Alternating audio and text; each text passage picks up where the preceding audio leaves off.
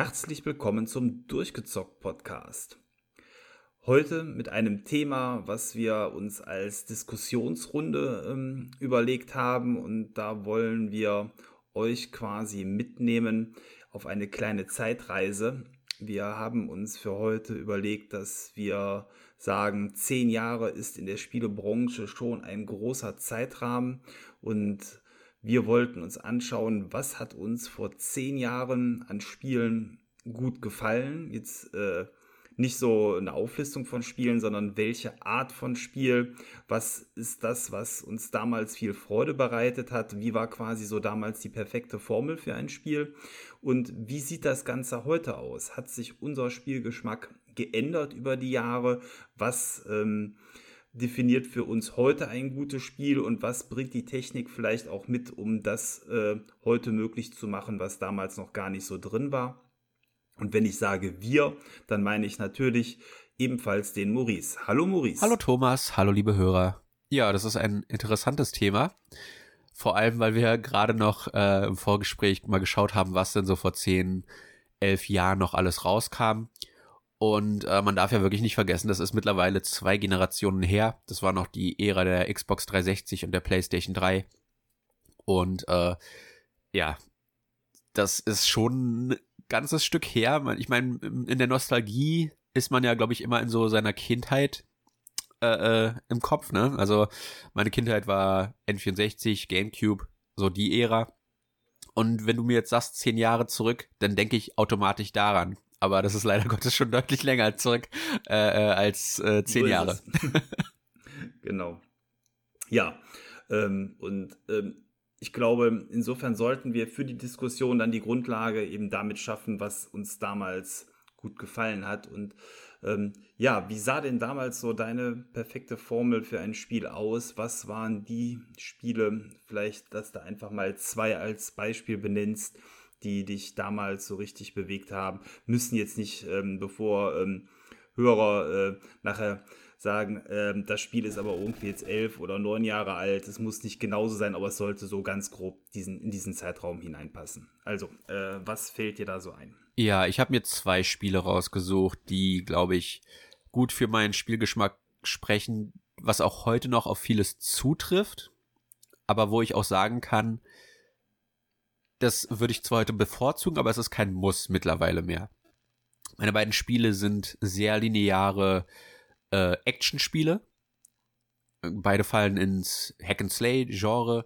Es handelt sich um God of War 3 und um Bayonetta, die ich damals auch ziemlich nah hintereinander gespielt hatte. Das eine kam Ende 2009 raus, das andere Anfang 2010. Und äh, man erinnert sich vielleicht noch an die legendäre Gamer-WG-Folge, wo ich ja äh, zu Antons Geburtstag gefahren bin, einen Tag früher und in God of War an einem Tag durchgesuchtet habe. Und äh, das spricht ja schon Ben darüber, wie mich das Spiel gefesselt hatte damals. Und äh, das ist auch eines der Spiele, die ich heute noch gerne einlege und in ein, zwei Sitzungen durchspiele, weil das einfach für eines steht in Videospielen, was leider viel zu oft missachtet wird heutzutage, aber auch schon damals. Also es ist nicht, nicht so, dass Spiele damals besser waren, ganz im Gegenteil, es auch deutlich schlechteres. Aber was God of War 3 auszeichnet in dem Fall, ist Pacing. Pacing ist die Art und Weise, wie schnell Dinge fortschreiten, aber wie oft es dir auch erlaubt, dazwischen mal durchzuatmen, darüber nachzudenken, was passiert ist und zugegeben, bei God of War 3 muss man jetzt nicht viel nachdenken, aber äh, die schnellen Action-Passagen dazwischen mal so einen kurzen Durchatmer zu haben, indem man durch einen längeren Korridor läuft oder eine kleine Rätselpassage hat, das zeichnet God of War jetzt spezifisch aus. Das hat ein perfektes Pacing, das kann man wie gesagt super äh, in ein, zwei Sitzungen durchspielen, ohne dass man sich je gelangweilt fühlt, weil zack, zack, zack, immer was Neues äh, dir entgegengeworfen wird, neuer Gegnertyp, neues, neue Art von Rätsel, äh, äh, eine neue Waffe, die dir vorgestellt wird. Äh, und das immer in Kombination mit äh, äh, einem kleinen Tutorial, wo dir das dann beigebracht wird. Und das ist dann äh, äh, eine, eine Fähigkeit, die du später auch im gesamten Spiel immer wieder brauchen wirst. Und äh, das baut alles aufeinander auf. Es, es hört einfach nicht auf, dieses Spiel. Und äh, zieht dich immer wieder in seinen Bann mit epischen Bosskämpfen, unfassbaren Kamerafahrten, die äh, zu der Zeit wirklich legendär waren, weil sie einfach in, in der Form noch nie da gewesen sind. Wenn man äh, auf dem Titan Gaia steht und dann die Kamera rausfährt, aber du weiterhin Kontrolle über Kratos hast. Das ist keine Cutscene, das ist echtes Gameplay in dem Moment gewesen. Und äh, das hat mich einfach nur von vorne bis hinten gefesselt. Und äh, ja, das war einfach spielerisch ein, ein Spektakel, weil, weil es mich nicht loslassen wollte. Und äh, das auch bis heute noch tut. Und das Bayonetta steht mehr für das, den Stil, diese Abgefahrenheit, dieses Verspielte, was die japanischen Entwickler äh, ja schon immer ausgezeichnet hat, aber weniger, leider Gottes, zu der 360-Ära, weil der Sprung auf HD-Konsolen für die japanischen Entwickler ja leider sehr schwierig war. Und das ist so die Zeit, in der wir die Resident Evil 5s bekommen haben, äh, äh, die sicherlich ihre Fans haben, äh, es ist ja, glaube ich, das bestverkaufte Resident Evil, sicherlich zu Recht. Nee, das ist der Sechser. Ist es das? Äh, okay. ja, genau. Aber Fünfer war ja das, was in Afrika Genau, genau. Was ich auch sehr, sehr cool fand, ja. Äh, ist auch bestimmt auch kein schlechtes Spiel, aber es ist so genau das Gegenteil von dem, was ich mir als äh, japanisches Spiel vorstelle. Und auch wenn mir Resident Evil 4, der Vorgänger, Entschuldigung, auch jetzt nicht perfekt gefallen hat, ähm, da steckt noch mehr dieser japanische Geist drin als jetzt in Resident Evil 5. Ich könnte dir jetzt zehn Momente aus Resident Evil 4 nennen, die dafür sprechen, wie japanisch verrückt das Spiel ist. Äh, dieser Napoleon-Verschnitt, der eine Riesenstatue von sich hat, die dich dann später noch verfolgt. Äh, und Resident Evil 5 hat auch diese Momente, aber deutlich weniger. Ich glaube, der einzige Moment, den Leute, an den sich Leute wirklich noch erinnern, ist dieser blöde Stein am Ende auf dem Vulkan, den man mit durch Schläge äh, in die Lava katapultiert.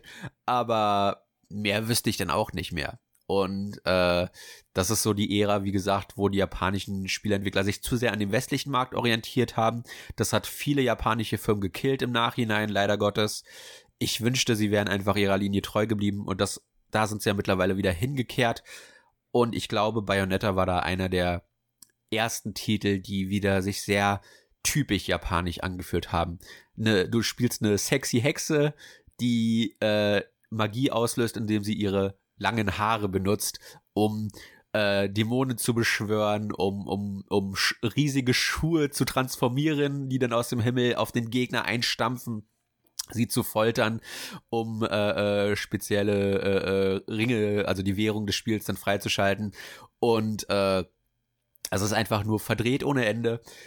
Äh, es ist sehr abgefahren, es ist aber auch sehr, und deswegen habe ich sie äh, in Kombination mit God of War 3 genommen, es ist auch sehr ähnlich dem God of War 3. Es hat praktisch ein God of War Prinzip genommen. Es ist übrigens das Spiel, was zuerst rauskam. Also es ist jetzt nicht so, dass es eine Kopie von God of War 3 wäre. Ähm, es hat das Konzept von God of War genommen und verjapanisiert, wenn man das so sagen kann.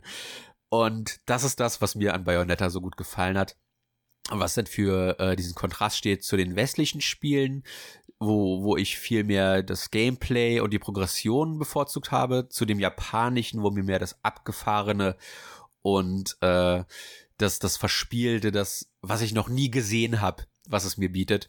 Und äh, das sind die beiden Spiele für mich, die so ungefähr äh, zehn Jahre vorher repräsentieren.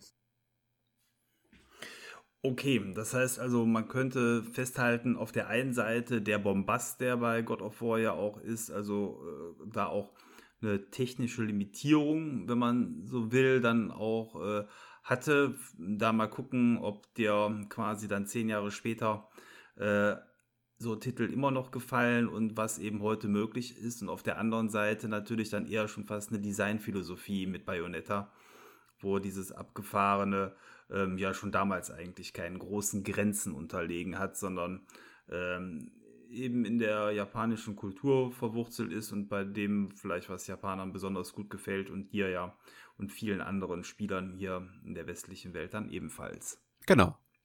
Ähm, ja, wie sieht es bei mir aus? Bei mir sieht es ähm, so aus, dass ich auch zwei Titel von vor zehn Jahren, also aus 2011, gefunden habe, die äh, mir damals sehr gut gefallen haben und die ich tatsächlich bis heute ähm, immer noch als ganz große Titel ihres Genres ansehe.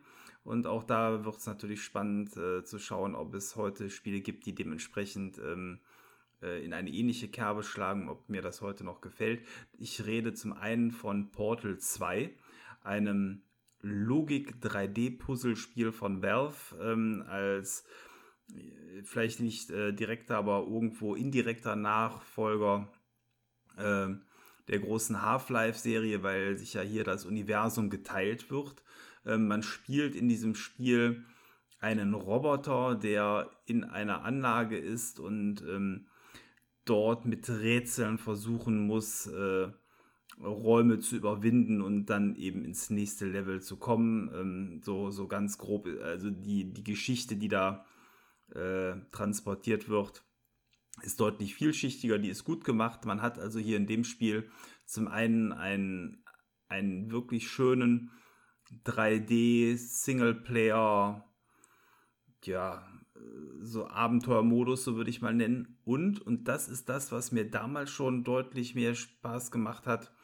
Ähm, und da kommt dann nämlich auch diese Robotergeschichte zum Tragen. Man kann das Spiel auch oder konnte es damals ähm, mit einem zweiten Spieler komplett Koop spielen und diese ganzen Rätsel gemeinsam lösen. Und das eben dadurch, dass äh, man zusammenarbeiten musste, dass man das äh, auch hätte nicht alleine machen können. Und das habe ich damals schon sehr, sehr gerne mit einem Freund auf der Xbox 360 gespielt.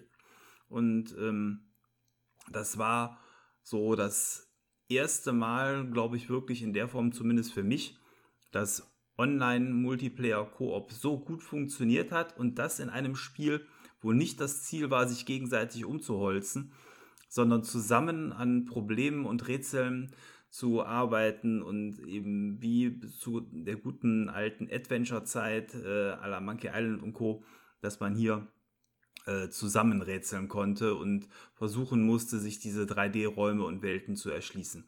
Also insofern eigentlich zwei Spiele in einem und insbesondere der letztere Teil hat mir besonders viel Freude bereitet. Äh, ja, das andere Spiel ist ebenfalls ein Klassiker, werden die meisten Hörer kennen, es ist Skyrim, eben dem großen Open World Fantasy Rollenspiel von äh, Bethesda, was äh, bis heute auch immer noch der aktuelle Teil ist und gefühlt jedes Jahr in irgendeiner Special Edition wieder rauskommt. Und ähm, was mich damals so fasziniert hat an dem Spiel, ist einfach diese gewaltige offene Spielwelt. Diese Möglichkeit, äh, jeden Gegenstand zu bewegen, äh, alles, äh, ja, äh, alles interaktiv zu halten. Es gibt wirklich was zu entdecken in dieser Welt, weil die komplett per Hand gebaut ist. Mhm so viele Handlungsplätze. Es ist eine Rollenspielwelt, wo man selber zu einem gewissen Grad bestimmen kann, welche Abenteuer man erleben will, was man für eine Figur sein will, ob Diebmagier oder Kämpfer oder auch Mischung aus allem. Und ähm, ja, das war damals absolut überragend, einfach deswegen, weil man eine so detaillierte große Spielwelt aus der Perspektive, alles aus der Ich-Perspektive, Ego-Perspektive, noch nicht gesehen hat und äh, hatte zu dem Zeitpunkt. Natürlich gab es andere Spiele, ähm, wie auch in Fallout und ähnliches, ähm, die auch schon detailliert waren, ja vom gleichen Hersteller, aber Skyrim war zu dem Zeitpunkt, wo es rausgekommen ist, der Platzhirsch und das Brett, ähm, was es zu bohren galt, ja. Und ähm, ich glaube, äh, so vom, also wer, wer, wer, länger zuhört, weiß, dass ich gerne Ultima 7 immer wieder erwähne. Und das Spiel war eigentlich, so fand ich auch, dann das Spiel, was so zumindest diesen freien Geist, den Ultima 7 immer mit verkörpert hat, in die dritte Dimension geholt hat. Und äh, so würde aus meiner Sicht auch ein modernes Ultima aussehen. Und ja, äh, das sollen jetzt erstmal die beiden Titel sein, die ich äh, für mich ausgesucht habe. Also per Definition einmal ein cooles ähm, ja, Rätsel-Koop-Spiel äh, und auf der anderen Seite ein gewaltiges Open-World-Spiel. Ja, das sind ja auch, glaube ich, bei dir dann andere Kontraste als bei mir. Bei mir sind das mehr die verschiedenen Märkte und bei dir sind das ja wirklich schon zwei verschiedene Ansätze mit der großen Open World gegen das äh, sehr lineare, durchgestylte Puzzlespiel. Ja, und einmal eben Singleplayer und genau. einmal Koop. Ne? Das, äh, genau. Ja, dann spulen wir doch mal die Zeit voran. Äh, wir haben jetzt 2021. Es sind zwei Konsolengenerationen vergangen. Wir haben die beste Technik aller Zeiten, äh, wenn man der Werbung Glauben schenken darf. Und äh, ja, die Frage ist, wie sieht es heute aus? Äh, was spielst du heute gerne? Was macht für dich heute ein modernes Spiel aus? Hat es dann noch etwas mit den beiden eben genannten zu tun oder bist du da, äh, guckst du wehmütig quasi zurück auf das, was mal war und kriegst heute Vergleichbares nicht mehr? Ähm, es ist halb halb. Tatsächlich habe ich das Gefühl, dass in die God of War Richtung, was Sach, äh, das, das Pacing angeht, heutzutage das einfach nicht mehr möglich ist.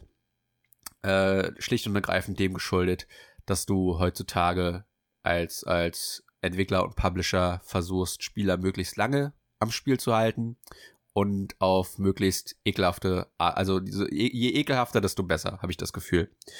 Indem sie massenweise Season Pässe raushauen oder äh, Battle Pässe, wo du gezwungen bist, äh, äh, um mithalten zu können, jedes Viertel, halbe Jahr irgendeinen Schrott zu kaufen, den du eigentlich gar nicht möchtest, aber den du brauchst, um weiter Fortschritt machen zu können. Und zugegeben, das sind so meistens die Spiele, die ich gar nicht spiele, aber ich spiele eine Handvoll von Spiele, die halt immer noch auf einen großen Season Pass setzen. Jetzt zuletzt das Assassin's Creed Valhalla, wo ja auch der zweite von äh, mittlerweile drei DLCs äh, rausgekommen ist und der dritte war ursprünglich gar nicht angekündigt. Das ist exakt das, was ich meine. Das soll aber nicht heißen, dass mir diese Spiele ja nicht gefallen ich habe es ja durchgespielt, das Valhalla, und ich möchte auch den, den, den Paris DLC durchspielen und ich bin sehr gespannt, was der dritte DLC dann äh, bieten wird, wenn der mal komplett angekündigt ist. Der ist ja, wie gesagt, der ist jetzt recht neu angekündigt worden, äh, ich glaube um die E3 rum. Und äh, ja, von daher bin ich mal gespannt, was sie da noch äh, äh, mir zeigen werden. Aber ich bin schon gespannt, ob ich dafür nochmal extra zur Kasse gebeten werde oder als jemand, der den Season Pass hatte, den nicht mehr kaufen muss. Ja, gute Frage. Ich habe eher den Eindruck, dass Ubisoft ja da auf die tolle Idee gekommen ist, wir bringen keine neuen Assassin's Creeds so schnell mehr raus, sondern wir verbleiben in dem bestehenden und werden das äh, vielleicht auf Jahresbasis oder Zweijahresbasis immer weiter ähm, um neue ja, Abenteuerwelten quasi äh, erweitern. Und ich habe eher die Befürchtung, dass dieser Season Pass, den du hast äh, und den ja viele gekauft haben, weil es das Versprechen war, damit habt ihr alles, ähm, dass das eher quasi als, als Startwelt oder wie auch immer betitelt werden könnte und dass das, was dann zukünftig kommt, nochmal äh, vielleicht nicht Vollpreis, aber ich könnte mir vorstellen, hochpreisige Add-on-Preise bekommen könnte, weil es einfach eben ja diesen normalen Jahres- oder Zwei-Jahres-Rhythmus von Neuerscheinungen ersetzen soll. Aber wir wissen es natürlich nicht, da müssen wir gucken. Ja. Aber das sind exakt die Spiele, die so genau das Gegenteil sind von dem, was God of War 3 repräsentiert hat. Äh, die sind nämlich nicht, die haben kein gutes Pacing. Du ver verbringst sehr viel Zeit in diesen Open-World-Spielen damit, äh, wahllos umherzulaufen, zu gucken, gibt's hier was auf der Karte oder nicht. Ist hier eine schöne Szenerie, die ich mir anschauen kann. Äh, das gilt vor allem für die Ubisoft-Titel. Äh, auch das Watch Dogs Legion habe ich äh, äh, gespielt gehabt und das hat mir wahnsinnig toll gefallen. Und äh, da in diesen Spielen nehme ich heutzutage lieber die Welt auf. Äh, ärgere mich dann auch gerne mal über Elemente, die nicht so gut funktionieren, aber die halten mich trotzdem bei Laune, einfach weil es so viel zu tun gibt und so viel Varianz, dass selbst mal an einem schlechten Tag, wo ich nur die schlechten Aufgaben finde, ich weiß, okay, morgen finde ich wahrscheinlich besseres, lustigeres, spannenderes. Und äh, ja, da gibt es immer viel zu tun in diesen Spielwelten. Das Ding ist, äh, das ist jetzt ein sehr spezifischer Kreis, weil nicht jedes Open-World-Spiel ist ein Ubisoft Open-World-Spiel. Und das sind jetzt zwei Franchises, durch die ich mich aktuell äh, gespielt habe. Aber die stehen, glaube ich, schon sehr dafür, wie heutzutage Spiele entwickelt werden. Was ich halt auch vorhin meinte, ne? Mehr, mehr, mehr Inhalt, dass du länger und länger und noch länger am Spiel sitzt um möglichst lange dich als Kunden für diesen einen Titel bereitzuhalten, um zu sagen, hey, guck mal, ich, ich bin jetzt eh noch an dem Spiel dran, ein halbes Jahr später, da kommt ein neuer DLC raus, vielleicht gucke ich mir den auch noch an, weil ich ja eh noch drin bin in dem Spiel. Und äh, dafür sollen diese Titel jetzt in dem Fall stehen. Einfach Titel, die mich lange fesseln.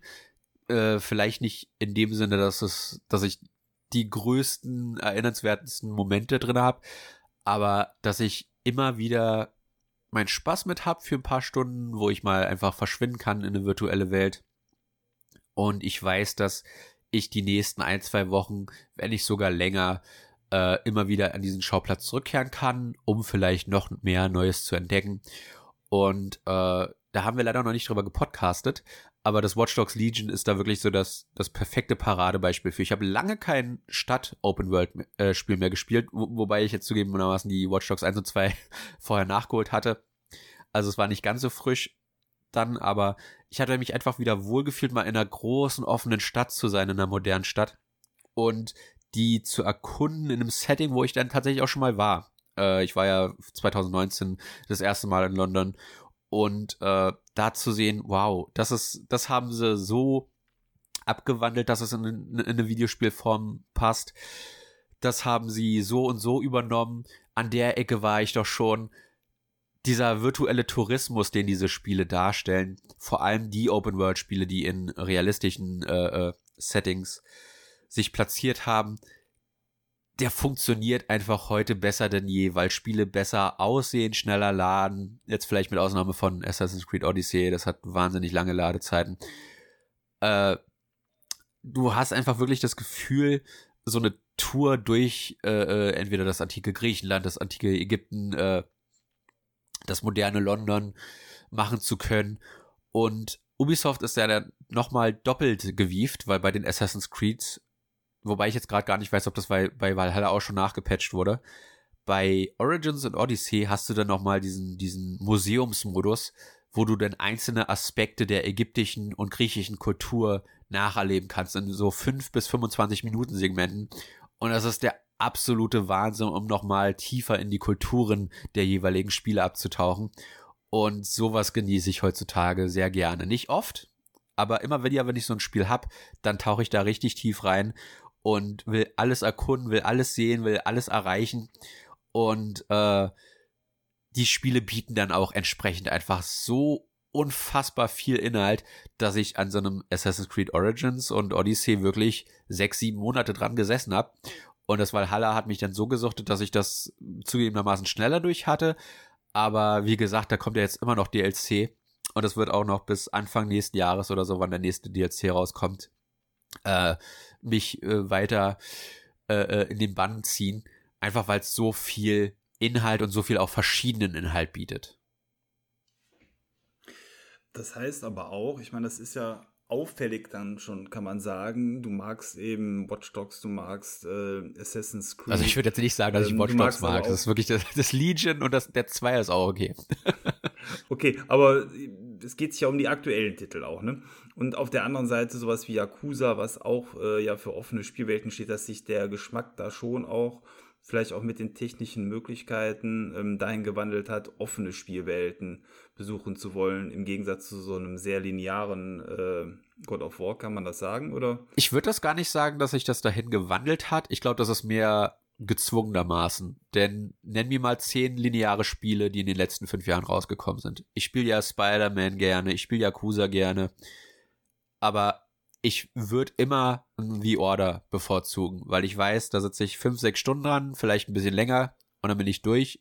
Und da sind fünf, sechs Stunden bis acht oder zehn, die völlig durchgestylt sind, wo ich ununterbrochen unterhalten werde. Und das würde ich immer mhm. bevorzugen, aber der Markt ist halt heutzutage einfach nicht mehr so. Deswegen habe ich das vorhin erwähnt. Wenn ich die Möglichkeit hätte, würde ich ein lineares Spiel bevorzugen. Aber find heutzutage mal noch ein lineares Spiel. Und ich musste mich da anpassen und ich habe dir und Kai oft über die letzten anderthalb bis zwei Jahre gesagt, ich bin echt immer wieder am überlegen, ob ich aufhören soll mit Videospielen, weil es mir im Großen und Ganzen leider Gottes keinen Spaß mehr macht, äh, äh, diese großen Spiele zu spielen. Da musst du wirklich einen Ausnahmetitel finden, der so groß und detailverliebt ist wie ein Assassin's Creed Origins. Das Ägypten-Setting ist irre, es ist einzigartig, das findest du in keinem anderen Spiel. Äh, das Watch Dogs Legion hat halt jetzt wirklich den Vorteil, dass es einen Schauplatz bietet, wo ich auch schon mal gewesen bin. Und ich müsste jetzt aber nicht äh, äh, das nächste Assassin's Creed spielen, das schon wieder in einer äh, äh, grünen, hügeligen Berg, äh, äh, äh, Landschaft spielt. Weil das hatte ich jetzt schon zweimal hintereinander und die Schauplätze werden ein bisschen langweiliger. Das hatte ich bei Valhalla auch schon kritisiert, dass England einfach als Schauplatz sau langweilig ist. Äh, vor allem nach, Orig äh, nach Odyssey, was auch schon ein sehr ähnliches Setting hatte, bloß halt mit anderer Architektur. Und äh, ich spiele sie aber trotzdem gerne, weil es halt mittlerweile der Markt einfach ist. Und äh, klar, das hat, hat äh, äh, seine Vorteile, wenn man dann schon mal so ein halbes Jahr im Spiel sitzt. Ja, da muss man nicht jeden Monat was Neues kaufen. Aber gleichzeitig denke ich mir, ja. in derselben Zeit hätte ich 20 PS2-Spiele durchspielen können, die ich noch nie gespielt hatte, wo ich wahrscheinlich deutlich erinnernswertere Momente rausgezogen hätte, als in den 60 äh, äh, Stunden, 100 Stunden, 120 Stunden, die ich in so ein Assassin's Creed Odyssey oder äh, Valhalla gesteckt habe. Äh, weil das ist mehr wie Fast Food. Obwohl es natürlich mhm. deutlich länger dauert, das durchzuspielen als ein Fast Food. Aber äh, ich nehme daraus nichts mit. Das ist mehr Kurzzeitunterhaltung, äh, äh, um mal nach einem stressigen Arbeitstag abzuschalten. Aber wenn ich die Möglichkeit hätte, und die habe ich heutzutage immer weniger, würde ich ein lineares, durchgestyltes Spiel immer noch bevorzugen. Aber das kriegst du vor allem im westlichen Markt halt leider Gottes nicht. Und deswegen steht das, dieses Spiel vor allem im Kontrast zu dem God of War und gar nicht mal zu dem Bayonetta. Weil zu dem Bayonetta würde ich eher sagen, dass die japanischen Spiele da zwar nachziehen, leider Gottes, mit den offenen Welten, dass die auch immer länger werden müssen. Das finde ich sehr schade. Aber dass du da oft genug noch Titel hast, die ein bisschen fokussierter sind, die nicht ganz so groß sind. Ja, so, so ein Yakuza, du sagst, das hat eine offene Welt, aber die offene Welt, da brauchst du von einem Ende bis zum anderen vielleicht zwei Minuten zu Fuß. Und nimm mir mal eine, eine moderne westliche Open World, wo das geht. Ja, in dem Ausmaß. Die sind einfach nur riesig, die setzen auf Masse statt Klasse. Und äh, da sind die Japaner, ich glaube, durch die Budgets einfach deutlich limitierter. Du kriegst deutlich seltener äh, ein riesiges Spiel was sie dann stattdessen machen, ist kleine Schauplätze zu kreieren, aber die mit unfassbar viel Leben zu füllen. Und deswegen gefällt mir halt zum Beispiel auch so ein Yakuza so ungemein, weil alles ist überschaubar, aber an jeder Ecke gibt's was Neues zu entdecken. Und das ist auch das Coole an Yakuza. Die verwerten ja immer wieder dieselben Schauplätze, aber äh, mit jedem Teil, den du spielst, sind ein paar bekannte Areale vielleicht abgeschlossen, aber dafür sind 10, 20 neue Areale hinzugekommen innerhalb dieses selben Schauplatzes, den du dann neu erkunden kannst. Und so hast du wirklich das Gefühl, dass da eine Progression in der Welt stattfindet. Geschäfte schließen in echt ja auch. Es werden neue Geschäfte äh, äh übernehmen dann die die Gelände, die dann die alten äh, äh, Geschäfte dagelassen haben äh, Baustellen, äh, äh, um, um neue Häuser zu errichten. Äh, äh in Yakuza 6 fackelt ein ganzes Areal ab in Kamurocho und das ist dann nachträglich, wird dann neu aufgebaut und das sieht dann komplett anders aus als in den Vorgängern. Und du hast da richtig das Gefühl, hier findet auch eine zeitliche Progression statt und äh, immer wieder in denselben Schauplatz zurückzukehren und zu sehen, was ist diesmal anders das ist die Faszination äh, in dieser Art von Spiel. Aber die Japaner sind da zum Glück auch noch gut, die etwas linearen, lineareren Spiele zu produzieren. Und in die tauche ich dann heutzutage deutlich lieber ab als in die westlichen Spiele. Also wenn ich mir meinen PS4-Stapel angucke, kann ich dir sagen, ohne nachzählen zu müssen, 90% sind japanische Spiele, 10% sind westliche Spiele weil westliche Spiele mittlerweile alle nach demselben Muster verfallen. Selbst mein heiß geliebtes Ghost of Tsushima ist am Ende des Tages nur ein Assassin's Creed-Klon. Und äh, das ist leider so. Ubisoft hat den, den westlichen Markt in seine Richtung geformt und Call of Duty hat den westlichen Markt in seine Richtung geformt und im Endeffekt findest du nur noch in die zwei Richtungen Spiele, habe ich das Gefühl, wenn du äh, westliche Spiele kaufst. Natürlich jetzt im AAA-Segment, ja. Also ich spiele halt hauptsächlich AAA-Zeugs äh, oder zumindest große Budgetspiele, weil, wie gesagt, im japanischen Bereich ist es ja dann äh, weniger AAA. Und äh, ja, das ist, glaube ich, so der Kontrast, den ich habe. Wenn ich westliche Spiele spiele, dann müssen die zumindest so gut sein, dass sie mich längere Zeit unterhalten mit vielen verschiedenen Mechaniken. Und bei einem japanischen Spiel gucke ich mir, ist es abgefahren vom Stil her, erzählt es eine interessante Geschichte. Also all die Dinge, die ich damals schon immer wertgeschätzt habe, die finde ich heutzutage nur noch in japanischen Spielen. Okay, das äh, würde ich sagen, lassen wir als Aussage mal so stehen. Ja. Äh, ja, wie, wie sieht es bei dem aus, äh, wo ich heute sage, das definiert ein gutes Spiel? Und ähm, ich glaube, das, was damals schon als zartes Pflänzchen äh, dann gewachsen ist mit Titeln wie Portal 2 oder auch einem Halo 3, nämlich einem ähm, Multiplayer-Koop, der nicht nur auf Totschießen beruht, sondern auch mal andere Aspekte mit beinhaltet, äh, also gegenseitig Totschießen, ähm, wird heute doch in viel, viel mehr Spielen äh, verwendet und macht mir auch heute mehr Spaß als früher. Ähm, ich habe lange überlegt, ob es daran liegt, äh, dass ich heute, dass mein Geschmack sich quasi gewandelt hat äh, oder ob es daran liegt, dass es jetzt besser funktioniert oder was genau der Grund ist. Und ich glaube, dass äh, ich heute schon sagen würde, ähm, mir ist wichtig, wenn ich ein äh, Online-Spiel spiele, dass äh, da ein guter Mehrspieler-Koop-Modus äh, mit dabei ist, der ähm, das Zusammenspiel fördert. Und ähm, das ist einfach äh, heute in mehr Titeln drin. Also ganz prominent für mich ja dann auch aktuell Sea of Thieves, wo äh, man mit vier Personen herrlich an, auf Rätselfahrten gehen kann und zusammen ein, ein Piratenabenteuer erleben darf. Und das auch ohne, dass man diesen PvP-Teil des Spiels ähm, mit einbeziehen muss, den es auch gibt und den auch viele, glaube ich, sehr gerne spielen und der auch für viele ein Kernfeature ausmacht. Ähm, das sieht man insbesondere auch daran, weil diese Rätselquesten, man kriegt ja immer angezeigt auf der Xbox, wie viele Leute die dann durchgespielt haben. Und wenn dann äh, es am Ende heißt, irgendwie die, die letzte Mission haben dann nur irgendwie 2,5 Prozent aller Spieler mal beendet, zeigt mir das schon, dass entweder viele Leute das Spiel doof finden und das deswegen nicht machen oder aber eben, dass viele dann doch eben andere Herausforderungen suchen. Aber das ist schon so eine Sache, die mir sehr, sehr viel Freude bereitet und auch zum Beispiel aktuell in einem Dungeons and Dragons, äh, wo ja der Koop-Modus sogar ganz elementarer ähm, Bestandteil des Spiels ist. Da hatten wir auch drüber gesprochen.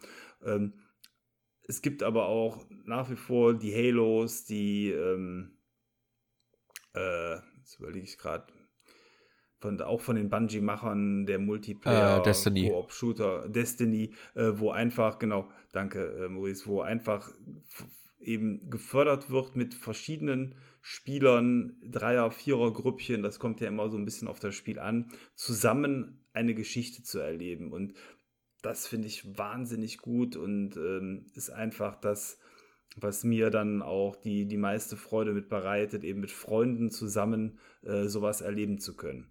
Darf ähm, ich dann da ganz kurz was einwerfen? Ja, klar. Äh, das, du hast jetzt Halo erwähnt und das ist ja wirklich seit Teil 1 eigentlich so mit eines der coolsten Features, die es hat, dass du nämlich jede Kampagne der Halo-Serie im Koop spielen kannst. Und meine einzige Halo-Erfahrung, die positiv ist, ist leider nicht meine Franchise. Also nichts, nichts gegen das Spiel selbst, sondern einfach ich mag keine Ego-Shooter und ich mag Sci-Fi nicht. Also es ist wirklich so die schlechteste Kombination, die sich auswählen hätte wählen können. Aber ich habe Halo 3 einmal durchgespielt und zwar im Koop. Und das war, und ich verstehe absolut, weshalb die äh, Leute das so lieben.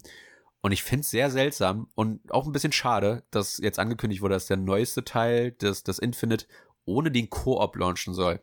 Und das ist auch so genau eigentlich das Gegenteil, was du willst bei einer Franchise, wo das eigentlich ein Element ist, das seit Anfang an besteht und wo du vielleicht auch selbst sagst, ich spiele Halo vielleicht als erstes mal alleine durch, ne, dass ich die Story miterleben kann, aber danach gerne auf den höheren Schwierigkeitsgraden dann mit Freunden.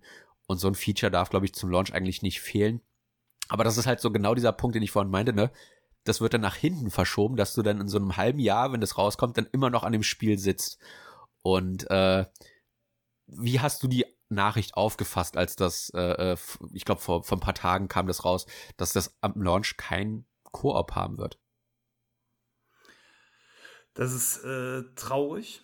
Ähm, wie du schon sagst, ich glaube, ab Halo 3 tatsächlich äh, war es äh, erstmalig möglich, ähm, das Spiel im Koop durchzuspielen. Nee, nee, Halo 1 und 2 kannst du auch ähm, im Koop durchspielen. Bin ich mir ziemlich sicher. Aber nicht ab Launch. Zum Launch von Halo 1 gab es noch gar kein Xbox. Nee, aber also, an einer Konsole. An einer Konsole konntest du zwei, also die Kampagne zusammen durchspielen. Okay, das kann sein, das weiß ich jetzt tatsächlich nicht. Äh, äh, aber sei es auch drum, ob jetzt äh, das erst, auf jeden Fall ist es schon sehr lange mit der DNA des Spiels verwurzelt und ähm, gehört dazu. Das hat man aber auch bei dem letzten Gears of War gesehen. Auch da war der Multiplayer-Koop ähm, nicht mehr so ähm, möglich wie bei den älteren Titeln, wo man ja teilweise auch zu viert spielen kann. Ich glaube, den, den neuen kann man nur zu dritt spielen, wobei einer diesen blöden Roboter ja. spielen muss. Ähm, das wechselt immer schon mal, aber ähm, ich würde es jetzt, glaube ich, nicht als Trendwende sehen oder ähnliches, sondern einfach nur, dass äh, das neue Halo scheinbar die Macher komplett überfordert hat. Ich meine, über ein Jahr Verzögerung, ähm, ein gestaffelter Release, äh, wo, glaube ich, ist jetzt überhaupt raus, dass der Singleplayer-Start dann auch schon äh, zum, zum Start äh, bereitsteht? Ja, ja, also die Kampagne das, und äh, der kompetitive Multiplayer-Modus, das sind die ja. beiden Dinge, die zusammen launchen. Wobei ja auch okay. komisch ist, der Multiplayer ist nach wie vor Free-to-Play, also den kannst du auch separat einfach so runterladen. Ja, halte ich aber für die beste Entscheidung tatsächlich, ne? weil ähm, so ja massiv Spieler reingezogen werden können, auch Spieler, die nicht den Game Pass haben. gerade eben, du hast ähm, Call of Duty erwähnt, gerade weil Halo nicht mehr diese alles überschattende Marke ist, diesmal war, ist es, glaube ich, schon gut, ähm, dass einfach jetzt per gratis Anspielen jeder da eine Runde mitspielen kann, der möchte. Also ich, das finde ich tatsächlich gut, ähm, aber eben äh, Koop gehört dazu und äh, sollte irgendwann dann auch zurückkehren. Aber was ich eigentlich ja sagen wollte, ist, also für mich gehört zu einem modernen Spiel heute, dass es einen Koop-Modus gibt, wo es denn das Spiel das zulässt. Und die Spiele, die das haben, sind die, die mir am besten gefallen. Einfach, weil man es äh, zusammen erlebt, wie ein gutes Brettspiel oder ein Tischrollenspiel oder ähnliches. Ähm, was nicht heißt, dass ich nicht gerne ähm, Singleplayer-Spiele nach wie vor spiele. Ganz im Gegenteil, alles zu seiner Zeit. Aber die Spiele, die ich als besonders intensiv äh, empfinde, sind die, die man so zusammenspielen kann. Und da muss ich sagen, gefällt mir der Koop-Modus von so einem Spiel auch tatsächlich dann besser, als äh, das bei einem WoW der Fall ist. WoW ist sehr belohnt, habe ich lange und gerne gespielt, aber es ist auch ähm, eine Verpflichtung und zeitintensiv. Und äh, so Spiele wie Sea of Thieves oder auch in Halo oder Dungeons and Dragons zeigen dann, dass man ohne dass man vorher äh, drei Tage lang farmen gehen muss, um irgendwelches Equipment zu haben oder mithalten zu können, in diese Spiele an dem Abend, wo man spielen will und Zeit hat, einsteigen kann und dann jede Menge Spaß hat. Äh, ja, also das ist so das, das eine äh, im Vergleich. Und dann hatte ich ja eben Skyrim mit der großen Open World. Und das ist ja grundsätzlich eine Sache, die mir immer noch äh, sehr, sehr gut gefällt und die auch Spiele ja wie eben das von dir eben genannte Assassin's Creed auch haben. Ich muss aber sagen, ich habe fast die Befürchtung, das nächste wirklich große Spiel, was Skyrim toppen wird, könnte gegebenenfalls Elder Scrolls 6 sein, also der Nachfolger von Skyrim. Ähm, mir fällt aktuell keine Open World ein, die die Detailverliebtheit hat, die Skyrim mitgebracht hat und das in einem aktuellen Gewand. Oder fällt dir da irgendeins ein? Ja, ich hätte jetzt höchstens an Witcher 3 gedacht. Aber ich habe es halt nicht gespielt, ja, um da einen Vergleich ziehen zu können. Ja. Ja, also dann muss man vielleicht auch mal schauen, was das Ganze ausmacht. Ich meine, eine große Open World hat ja äh, eben Assassin's Creed oder Witcher auch.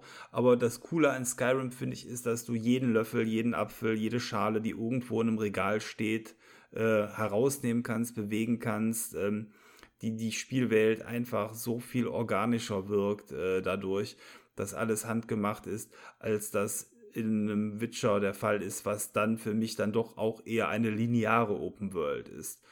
Und ähm, das gilt für mich für so ein Assassin's Creed auch. Klar, die Welt ist riesengroß, aber im Endeffekt die Optionen, die ich da habe, sind Quests zu lösen und Leute zu erschlagen. So ganz böse runtergebrochen. Ähm, von mir aus noch angeln und so, okay, aber dass man da ähm, in der Spielwelt tatsächlich äh, das Gefühl hat, alles ist irgendwie beweglich und im Fluss, das hat mir nur ein Skyrim so geboten. Und äh, klar, so ein Assassin's Creed äh, Valhalla geht da schon auch in die Richtung mit den ganzen Nebenquests und Personen, die man irgendwo finden kann, äh, in eine Richtung, die ähnlich ist, aber so dieses ich bin in der Welt von Skyrim und kann jetzt selber mein Abenteuer so gestalten, wie ich will. Ich finde, das geht bei einem Valhalla dann eben dann doch nicht. Da ist man dann doch, du kannst dich nicht entscheiden, da irgendwie Fischer werden zu wollen oder eben ein Dieb zu sein oder ähnliches. Äh, das ist einfach dann doch alles linearer. Ähm, insofern, äh, ja, also für mich gehört, oder ich würde mir heute auch wünschen, dass es äh, so offene Spielwelten gäbe, aber die gibt es im Moment nicht und äh, da bin ich echt gespannt, was der nächste Titel sein wird, der da in die Kerbe hineinschlägt. Das äh, sehe ich momentan auch noch nicht so unbedingt am Horizont. Ja, dieses Starfield soll doch nächstes Jahr rauskommen.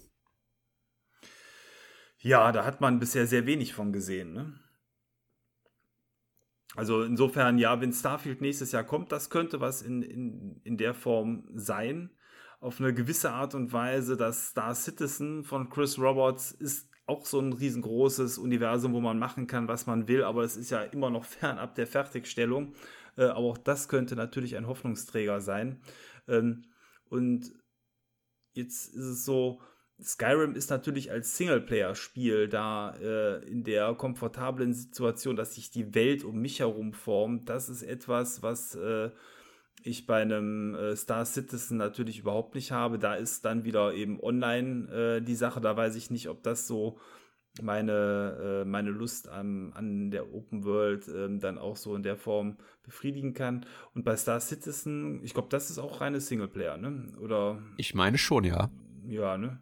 Da, das, ja, also das würde ich auch so sehen. Das könnte dann tatsächlich was werden. Mal gucken. Ich meine, es sind dieselben Macher, die DNA haben sie noch und äh, klar, sowas wie Fallout könnten jetzt viele vielleicht auch anführen, aber da hatte ich ja auch schon mal gesagt, das ist überhaupt nicht so meine Spielwelt und ähm, da habe ich auch bisher nur oberflächlich reingeguckt.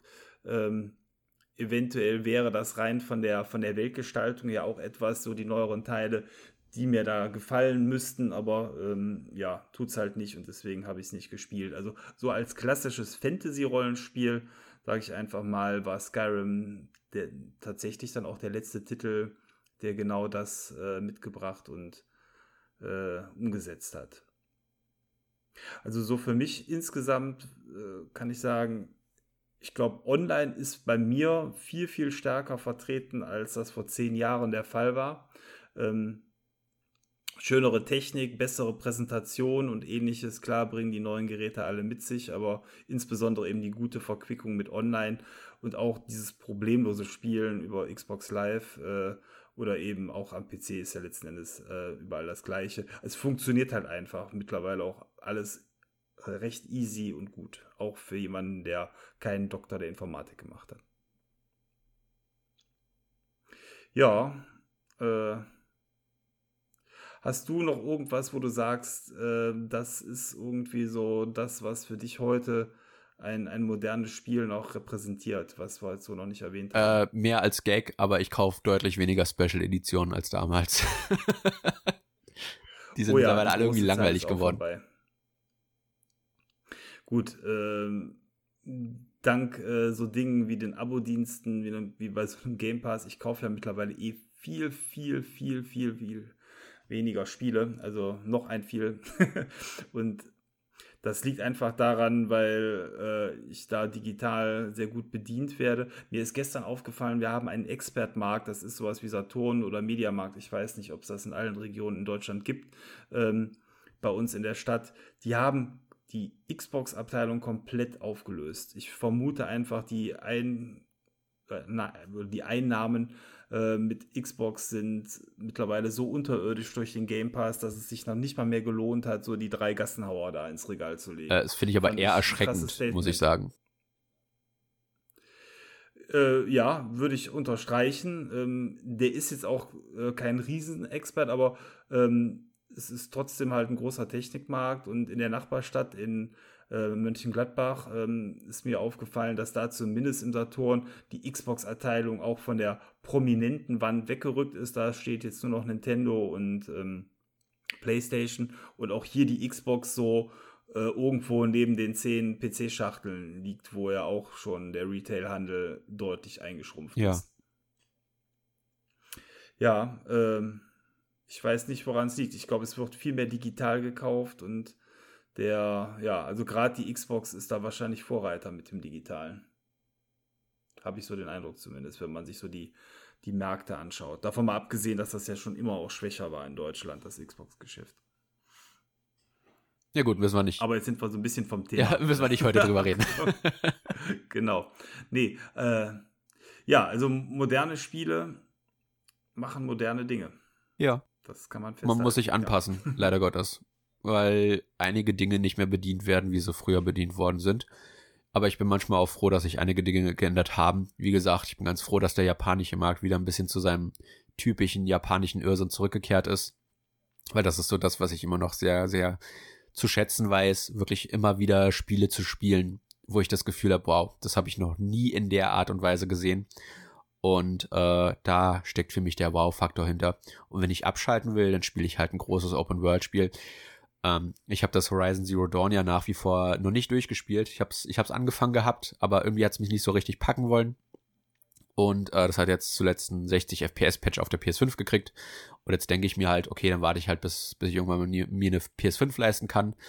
Und äh, dann werde ich das da nochmal dann in, in besserer Art und Weise spielen können. Und äh, das sind dann so die Dinge, die sich dann auch belohnend anfühlen. Äh, in gewissem Sinne hätte ich dann das Spiel natürlich erstmal nicht kaufen brauchen, aber dann ist man doch froh zu wissen, okay, wenn ich dann irgendwann das neue Gerät habe, habe ich auch ein paar Vorteile mit meinen älteren Spielen. Und das sind so Dinge und Trends, die über die bin ich dann doch ganz froh. Ja, ich meine, es gibt natürlich auch diverse andere Trends und Voraussetzungen, die aber dann einfach den Spielgeschmack von uns beiden nicht treffen. Das war ja so ein bisschen die Prämisse. Also klar, sowas wie ein Fortnite, also dass man sagt, moderne Spiele haben in der Regel vielleicht umsonst zu sein, äh, kompetitiven Multiplayer zu bieten und ähnliches. Ja. Klar, das ist so, aber das ist halt, wenn ihr lange zuhört, wisst ihr das nicht unser Spielgeschmack und insofern äh, wollten wir das jetzt auch quasi nicht äh, aufführen. Aber dass das vielen gut gefällt, das äh, ist, glaube ich, offensichtlich. Ja, also ich glaube, die jungen Hörer werden wir nicht abholen, weil wir halt wirklich nicht diese Minecraft Call of Duty, FIFA-Zocker sind, die ganz großen. Und äh, ja, wir sind da, glaube ich, schon etwas eingefahrener, will ich gar nicht böse, meine ich wirklich nicht böse in dem Sinne. Aber ich glaube, unsere äh, Geschmäcker haben sich in der Art und Weise gefestigt, dass wir sagen können, das sind die Spiele, die wir, glaube ich, nicht äh, äh, jährlich zum Launch kaufen müssen oder da kompetitiv teilnehmen müssen. Äh, ich habe Fortnite probiert, ich bin da nicht reingekommen und das ist kein Problem des Spiels, das ist mein Problem. Ja, also es geht so. Also ich habe reingeschaut und äh, meine größte Problematik sind halt die hohen Downtimes, wo man einfach nichts macht. Also ähm, gerade eben diese ganzen äh, Shooter, die darauf beruhen, dass 100 Leute in eine Arena gesteckt werden wenn man da früh rausfliegt, was ja beim Üben der Fall ist, dann hat man danach immer diese langen Wartezeiten, bis die nächste Runde losgeht. Da habe ich keine Lust drauf. Aber äh, auch das wäre ein Thema für sich. ja. Ähm, nee, ich glaube, dann ähm, haben wir äh, an der Stelle das Thema zumindest für heute abgehandelt. Einfach nochmal zu schauen, äh, was hat uns damals gefallen und wie hat sich das entwickelt, was ist heute so, das, was uns an Spielen besonders gut gefällt. Äh, also bei dir insbesondere die, die großen Online-Welten, bei mir vielleicht der Online-Aspekt, das Zusammenspiel. Und ähm, ja, ihr könnt gerne mal in den Kommentaren hinterlassen, was so äh, euch da an, an der Stelle beschäftigt. Was habt ihr früher gerne gemacht und was ist das, was äh, euch heute hauptsächlich beschäftigt? Ja, ähm, wir haben aber schon im Vorgespräch festgestellt, dass wir beide nicht so wirklich was Neues erlebt haben jetzt die letzten äh, Wochen seit dem letzten Thema. Deswegen glaube ich, können wir heute auch ein Outro überspringen, es sei denn, du hast jetzt noch äh, spontan was, was du definitiv erwähnen musst. Ähm, nee, tatsächlich nicht. Die letzten Wochen waren eher ruhig. Äh, es gab viel, äh, was ich an Freizeit vor dem Fernseher verbracht habe, zwangsweise. Ich bin ja Big Brother Junkie und äh, jeder, der es auch geguckt hat, weiß, das frisst am Tag schnell drei bis vier Stunden Zeit. Deswegen ist wenig Zeit für anderes geblieben. Nee, das war es dann ja. von mir für diese Woche. Ja, und ich habe dieselben Spiele wie letztes Mal gespielt. Von daher äh, würde ich dann sagen, hören wir uns in zwei Wochen wieder mit einem neuen Thema. Ich weiß noch nicht genau was. Und äh, ja, das sehen wir ja dann. Ich wünsche euch einen schönen Start in die Woche, wenn ihr das direkt am Sonntag hört. Und wir hören uns dann, wie gesagt, in zwei Wochen wieder zum neuen Thema durchgezockt. Ich bin der Maurice, macht's gut, bis dann. Genau, bis zum nächsten Mal. Ciao, euer Thomas.